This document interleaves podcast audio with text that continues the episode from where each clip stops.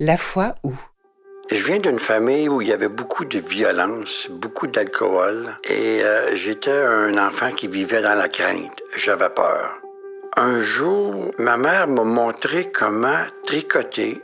Et quand mon père est arrivé à la maison, il m'a tout simplement arraché la laine et les broches des mains pour me dire Ça, c'est une affaire de fille, toi, t'es un gars. Donc, j'ai eu peur et j'ai évité de refaire des gestes qu'on pouvait associer à une fille.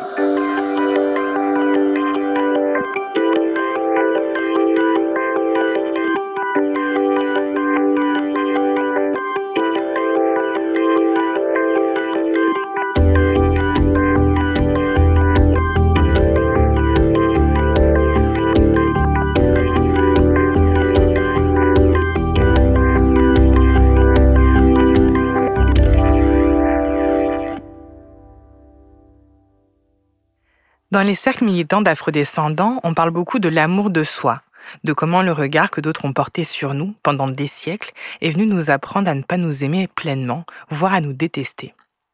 Ce phénomène ne concerne pas que les populations noires, mais est assez répandu chez de nombreux groupes en situation de minorité. Hélène a longtemps cherché qui elle était. Elle s'est construite non pas pour elle-même, mais en réaction à autrui. Elle est allée à l'extrême opposé de ce qu'elle disait ne jamais vouloir être. Ça a marché un moment, jusqu'au jour où elle en a eu assez de se mentir. C'est un parcours qui a demandé beaucoup d'efforts, de remise en question et d'amour-propre pour arriver à trouver le corps qui lui convient. Cet épisode est réalisé par Roxane Léouzon et mixé par Thibaut Quinchon. Je m'appelle Gisèle Poenjal et vous écoutez La foi où.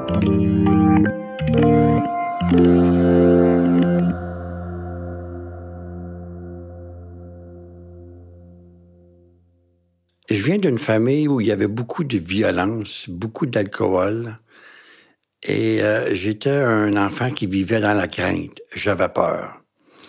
Un jour, ma mère m'a montré comment tricoter. Je voulais faire un foulard. Et quand mon père est arrivé à la maison, il m'a tout simplement arraché la laine et les broches des mains pour me dire ça, c'est une affaire de fille, toi, t'es un gars. Et je m'en rappelle encore à quel endroit c'était, où j'étais assise à ce moment-là, et ainsi de suite. Ça a été la première fois que je me suis senti brimé d'exercer un désir qui me plaisait ou de faire une activité qui me plaisait. Donc j'ai eu peur et j'ai évité de refaire des gestes qu'on pouvait associer à une fille.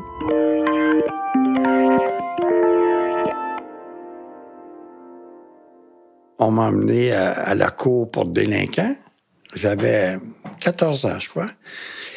Et j'ai été placé jusqu'à 18 ans. Euh, la famille avait déjà éclaté. Euh, tous les enfants avaient été euh, placés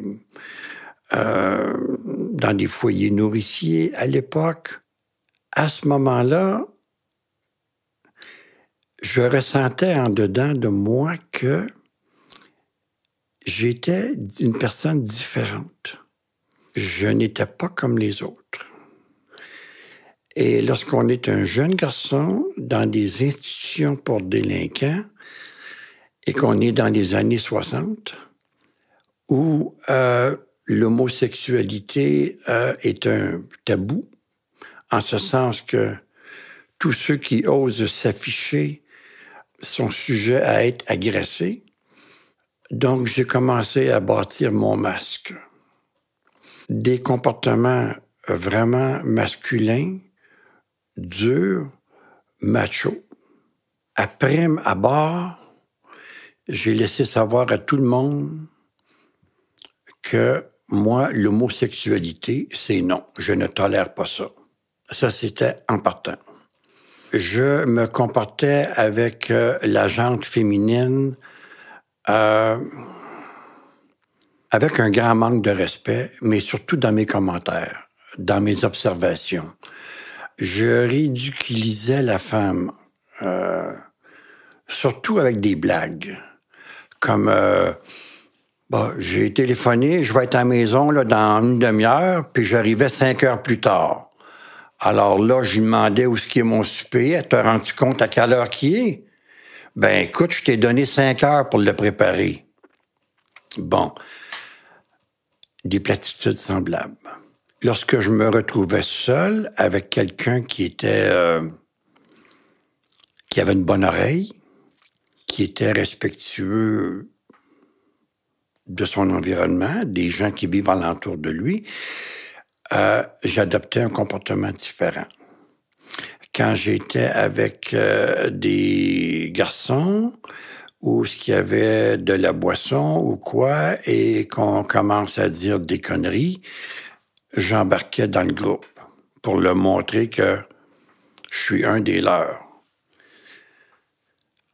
On peut appeler ça de la prostitution mentale je me prostituais mentalement afin d'être mieux accepté dans un groupe et aussi dans un autre groupe. J'avais différents comportements, différents masques.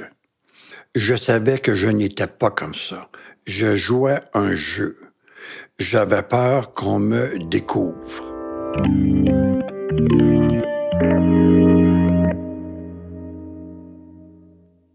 À l'âge de 18, 20 ans, euh, j'allais m'acheter du rouge à lèvres.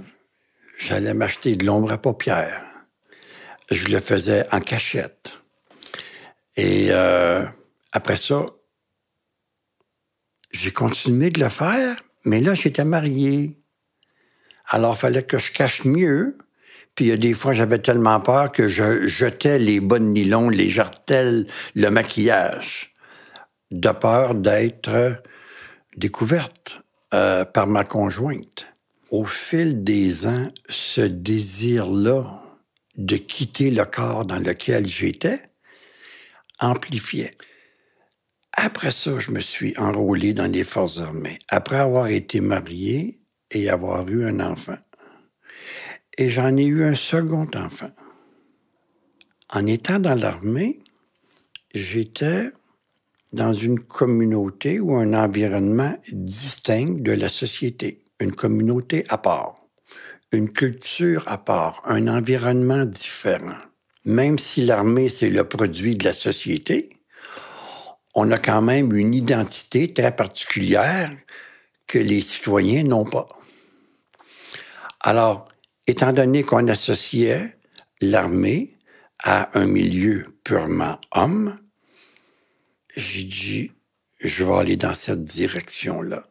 Si j'avais divulgué mes états d'âme ou mes états d'esprit à l'âge de 20 ans, on m'aurait bourré de médicaments, on m'aurait placé en institution,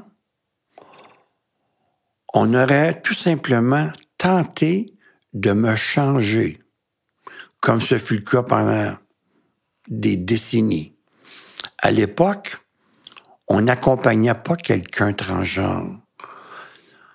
On essayait de le changer pour ramener cette personne-là sur le droit chemin. Les années se sont poursuivies euh, suite à ma retraite euh, des forces armées et euh, j'ai revu mon médecin de famille et je lui ai dit que j'avais un fort sentiment que j'avais échoué dans la vie. Euh, c'est assez bizarre de dire euh, j'ai échoué lorsque tu as eu une belle carrière, euh, tu en aurais fait une autre dans le domaine de l'informatique. C'est dur de dire que tu as échoué quand tu as de très beaux enfants qui ont très bien réussi à l'école et professionnellement qui sont sur un bon départ, bien entourés, bien structurés, avec un bon bagage euh, scolaire. Et il en est de même, après 40 ans de mariage, de dire j'ai échoué. Pour le commun des mortels, c'est peut-être des choses extraordinaires, ce que j'ai pu accomplir et réussir. Mais moi, je ne me suis pas réussi.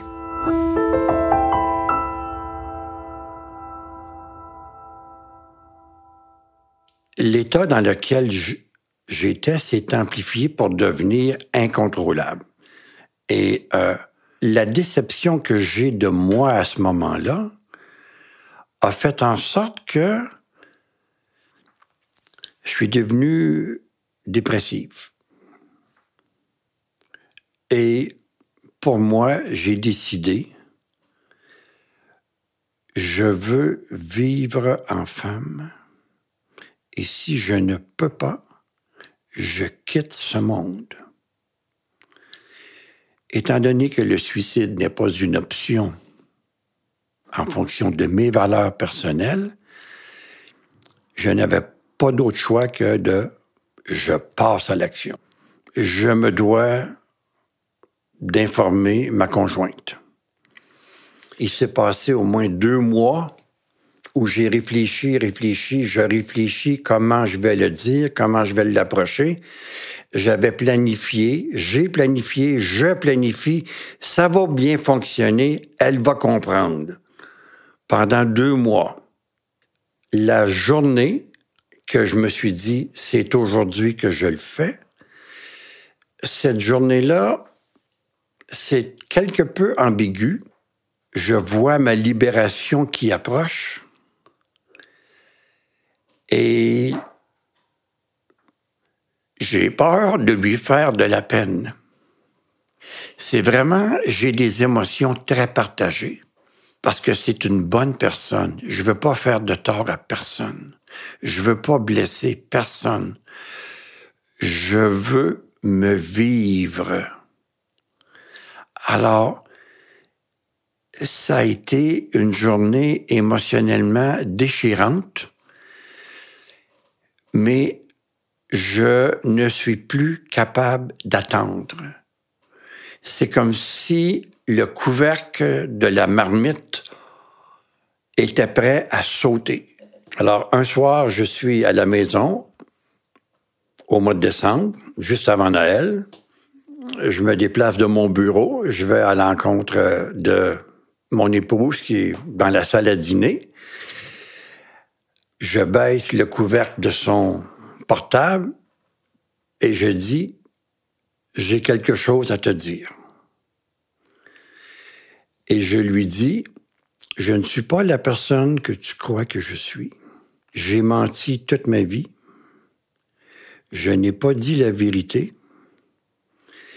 Et là, je te dis la vérité, je me confie à toi je suis une personne transgenre. Et je t'explique. Je veux vivre en femme. Je ne m'aime pas comme homme. Ce n'est pas quelque chose de nouveau. Je ne suis pas bien dans ma peau. Je dois faire un changement et c'est ça que je suis. Je ne suis pas attiré par les hommes.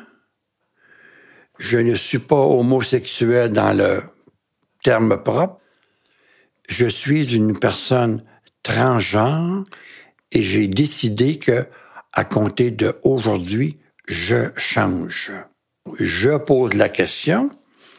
Tu prends ça comment, ce que je viens de te dire? On me répond, c'est moins pire que si tu m'avais dit que tu avais une maîtresse.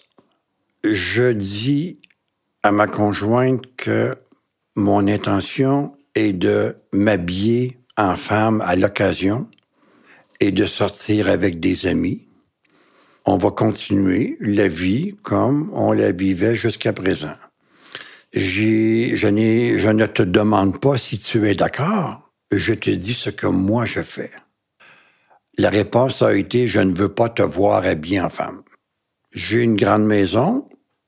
Le sous-sol peut très bien servir. Il n'y a pas de cris, il n'y a pas de larmes, il n'y a pas d'injures. De toute façon, il n'y en a jamais eu. Parce qu'il y a quelque chose qu'elle m'a dit, et c'est la suivante. Si j'avais su, je ne t'aurais pas épousé. Oui, le soir même, euh, elle m'a dit ça, mais ça ne m'a pas ébranlé. ce n'était pas ma priorité de savoir si elle aurait fait sa vie avec moi, oui ou non. Ça n'avait pas d'importance. Ce qui était important, c'est que moi, je me soulage. La soirée euh, se déroule comme à l'habitude. Ma conjointe au salon et moi dans mon bureau. Et puis, 10h30, 11h, euh, on va se coucher. Je demande pas comment tu te sens. Je crois que tu as eu un choc. Et ce soir, je veux pas le savoir. C'est ma fête à moi.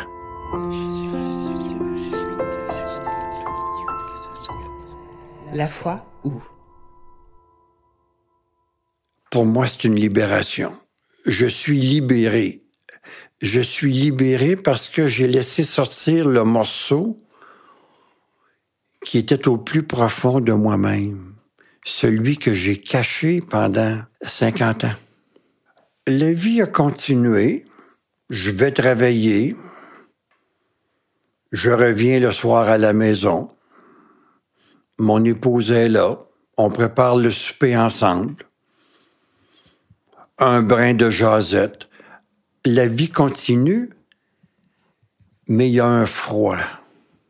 On joue les hypocrites. On ne se distance pas un de l'autre. On continue de vivre comme d'habitude, sans vague. On ne parle pas de mon coming out, comme si c'était devenu un sujet tabou. Les semaines ont passé, je vis, je sors à l'occasion, en femme, avec des amis, des soupers, des sorties. Je me sens bien, mais il me manque quelque chose. Je trouve mon courage et je lui dis, je veux vivre en femme à temps plein. Et la réponse fut rapide. Ça, ça ne m'intéresse pas. Je resterai pas avec quelqu'un si tu veux vivre en femme à temps plein. Ben, dans ce cas-là, on va se séparer. Elle dit, c'est ça. Je m'attendais pas à cette réponse-là. Il n'était pas question pour elle de vivre avec la femme qui lui a volé son mari. Et on parle de la même personne on a décidé de vendre la propriété, de se séparer et de vivre chacun sur notre côté. La prochaine étape, je dois en faire part à mes enfants. J'ai attendu un an jusqu'au Noël suivant. Je suis revenu de Floride parce que je partais du mois de octobre au mois de mars, mais je venais à la période des fêtes. Et j'ai rencontré mes deux filles individuellement et je leur ai dit. J'ai une de mes filles qui, à un moment donné, s'est euh, distancée. Je ne la vois pas pendant deux ans et demi. Aucun échange, aucun mot, aucune photo, le néant. Ça a été difficile. Je respecte ça. Mon autre enfant, elle, c'est plus facile. Elle semble euh, elle analyse plus, est capable de comprendre. Donc, la relation est, excellente. Une fois que je leur ai partagé qui j'étais, là, j'avais plus aucune restriction, je pouvais le dire au monde entier. Et euh, c'est ce que j'ai fait. Et euh, j'ai un de mes cousins qui m'a téléphoné pour me dire Eh, bonne ta blague, parce que j'avais envoyé une photo.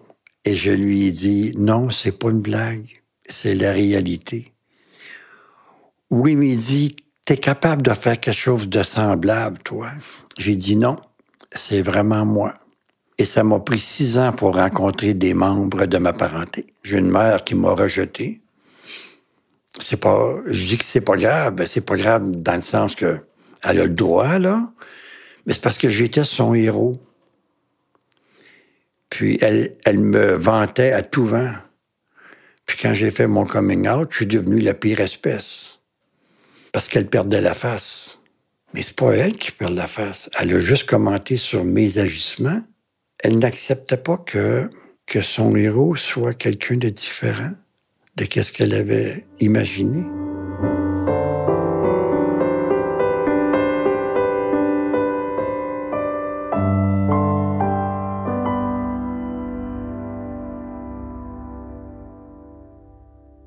J'ai eu plusieurs chirurgies. Il y a des conséquences à ça aussi. Euh, il y a de la douleur, il y a de la souffrance, il y a du questionnement. Est-ce que j'ai fait la bonne chose? Est-ce que aujourd'hui je vis seul? Aujourd'hui je suis divorcé? Euh, je suis seul dans la vie. Euh, j'ai pas d'amis euh, ou de partenaires de vie. ça fait partie du prix à payer. Il y a de bonnes journées et il y a de meilleures journées. Et j'ai quand même beaucoup de gratitude pour les journées que je vis aujourd'hui, euh, parce que je vis avec un bon climat intérieur.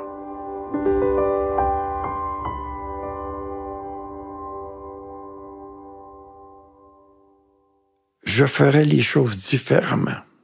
Je pense que les choses auraient été plus faciles émotionnellement de consulter. Pas pour que ce moment-là devienne un moment de joie, absolument pas, mais d'essayer de bien évaluer les conséquences émotionnelles que ça cause chez les autres. J'aurais dû en parler avant. J'aurais dû communiquer. J'aurais dû créer des ponts de communication. Je ne l'ai pas fait. Avec du recul aujourd'hui, lorsque, je pense à ma femme, ou à mon ex, si on veut, dans un premier temps, je dois dire que j'y pense tous les jours, que c'est une personne avec qui j'aimerais vivre le restant de ma vie. C'est comme si je voudrais qu'on me donne une chance d'y parler de moi. Ça, je le souhaiterais de tout cœur. Il me semble que après ça, j'aurais accompli ce que j'avais à accomplir. C'est la chanson de euh, Céline Dion, Je voudrais parler à mon père. Ben, moi, ma conjointe est encore vivante, puis euh, j'aimerais y parler je suis comme gêné de ne pas avoir pris la bonne décision il y a 40 ans passés, puis de lui avoir parlé à ce moment-là. J'ai, euh, j'ai trop attendu, j'ai donné des espoirs. Je lui ai euh, promis euh, une belle fin de vie. Dans le fond, je me dis, j'ai pas été correct, mais c'était ma survie. Par contre, j'ai donné une certaine qualité de vie durant toutes ces décennies-là. Mais euh, j'aimerais lui dire comment je me sens. Mais il me semble que si je m'étais donné la chance, si j'avais fait confiance à la vie, plutôt qu'à ma fausse perception des êtres humains, peut-être que la situation aurait été différente. C'est une personne que j'aime profondément. C'est, c'est la femme de ma vie. Vous venez d'écouter une histoire de La Foi Où, un podcast sur la vie adulte produit par grand public et enregistré au studio Baseball 2050. Retrouvez-nous sur Instagram, Facebook et Twitter, parlez-en à vos amis et suivez-nous sur votre application de podcast préférée. Écrivez-nous vos bons mots et partagez-nous vos histoires à allo à commercialgrandpublic.ca. Je m'appelle Gisèle Poendial. À bientôt!